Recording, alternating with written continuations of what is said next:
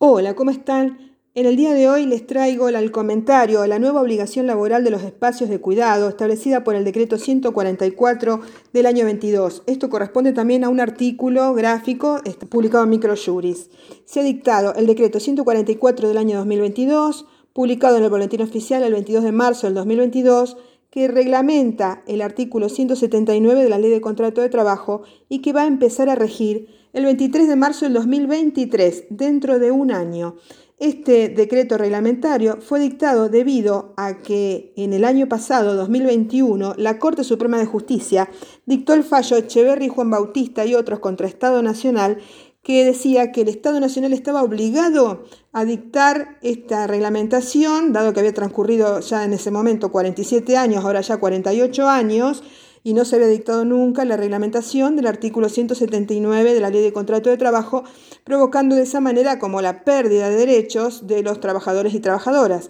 Entonces se estableció que el Poder Ejecutivo en 90 días tenía que dictar esta reglamentación. La cuestión es que con la reglamentación, que como decimos va a empezar a regir dentro de un año, se produce un cambio en la concepción jurídico, social y económica, porque ahora ya no se refiere a las mujeres que sean madres de niños y niñas, sino que se refiere a todos, todos los trabajadores y trabajadoras. Y entonces ya no refiere a la concepción de madre o a la lactancia materna, porque está inserto en el artículo 179 que habla de lactancia materna. No protege solamente a la mujer como madre, sino que protege a todos y a las obligaciones de cuidado que tienen tanto los padres como las madres. Y entonces establece que se deben establecer espacios de cuidado cuando eh, se trate de empleadores que tengan por lo menos 100 trabajadores o trabajadoras, incluso que los tengan en forma directa o indirecta, los tengan de manera tercerizada, que por cualquier causa los tengan trabajando en ese espacio e incluso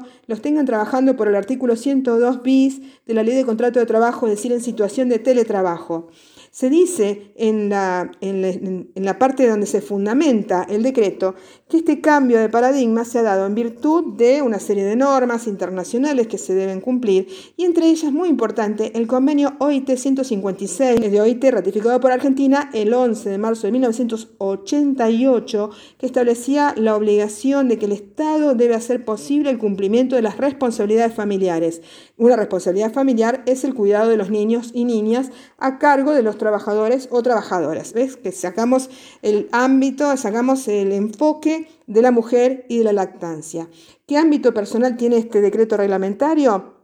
se aplica a establecimientos con 100 empleados o empleadas como mínimo, que deben estar trabajando físicamente o bien deben estar en situación de teletrabajo en forma directa o en forma indirecta por cualquier causa. Entonces, un centro comercial o un shopping donde se encuentren trabajando más de 100 personas y en realidad cada una de ellas está a cargo de cada uno de los negocios que están allá dentro del shopping, bueno, va, a tener que entrar en esta concepción, porque en ese lugar físico se reúnen por lo menos 100 personas y van a tener que establecer un centro de cuidados eh, para niños y niñas entre 45 días y 3 años. Después también, en cuanto a la administración pública, por ahora no se aplica porque, como sabemos, es un decreto reglamentario de, la ley de, un artículo de la ley de contrato de trabajo, eh, que entonces, por, por una expresa disposición del artículo 2 de la ley de contrato de trabajo, en principio no se aplicaría a la administración pública por ahora, pero eh, siempre sabemos que muchos de los derechos y beneficios dados por la ley de contrato de trabajo se llegan a extender porque se extiende el espíritu, se extiende la necesidad, se, ve, se toma ejemplo de las necesidades de los trabajadores de uno y de otro ámbito y por lo tanto tarde o temprano las administraciones públicas van a tener que tomar razón de esta necesidad de los espacios de cuidado para los niños y niñas de 45 días hasta 3 años. En cuanto a los trabajadores de casas particulares, bueno, en principio, en cada, en cada casa particular va a haber un trabajador o una trabajadora o, menos de 100, no van a tener, si hay ya 100 eh, trabajadores o trabajadoras es probable que no sea una casa particular, pero podría llegar a ser eh, un lugar eh, donde, por ejemplo, un barrio cerrado o privado, un club de campo, donde en total de la cantidad de casas que haya, casas particulares, se reúna 100 trabajadores. Entonces ahí se puede llegar a reclamar, en mi opinión, reclamar la, el encuadre bajo este decreto 144-22. En cuanto a los trabajadores agrarios, con mayor razón,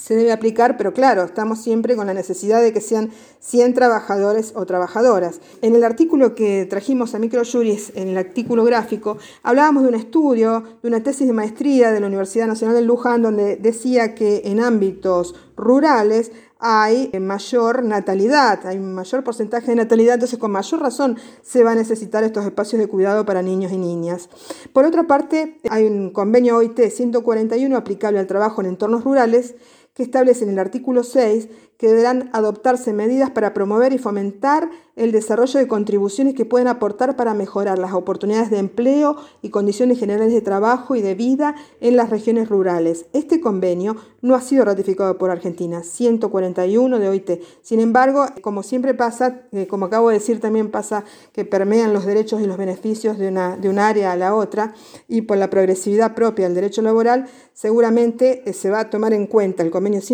eh, OIT 141 desde el punto de vista del ámbito espacial, esta norma se aplica a todo lo largo y ancho de todo el país. Sin embargo, hay una pequeña norma que no se aplica en todo el país, que establece la conexión entre este derecho y el anexo 2 de la Ley 25212, Pacto Federal de Trabajo, establece que una serie de sanciones por la falta de cumplimiento de normas de seguridad e higiene. Entonces conectaría, esta norma conectaría eh, las, no, no, cumplir con, el espacio de cuidado con una situación de falta de seguridad e higiene. Esta sanción por falta grave es lo que requeriría el consentimiento de las autoridades provinciales. Por el resto, el resto de las normas va a ser obligatorio a lo largo y ancho de todo el país a partir de marzo del 2023. Solamente la parte del artículo 4 del anexo 2 de la ley 25202, el artículo 6 del decreto 144,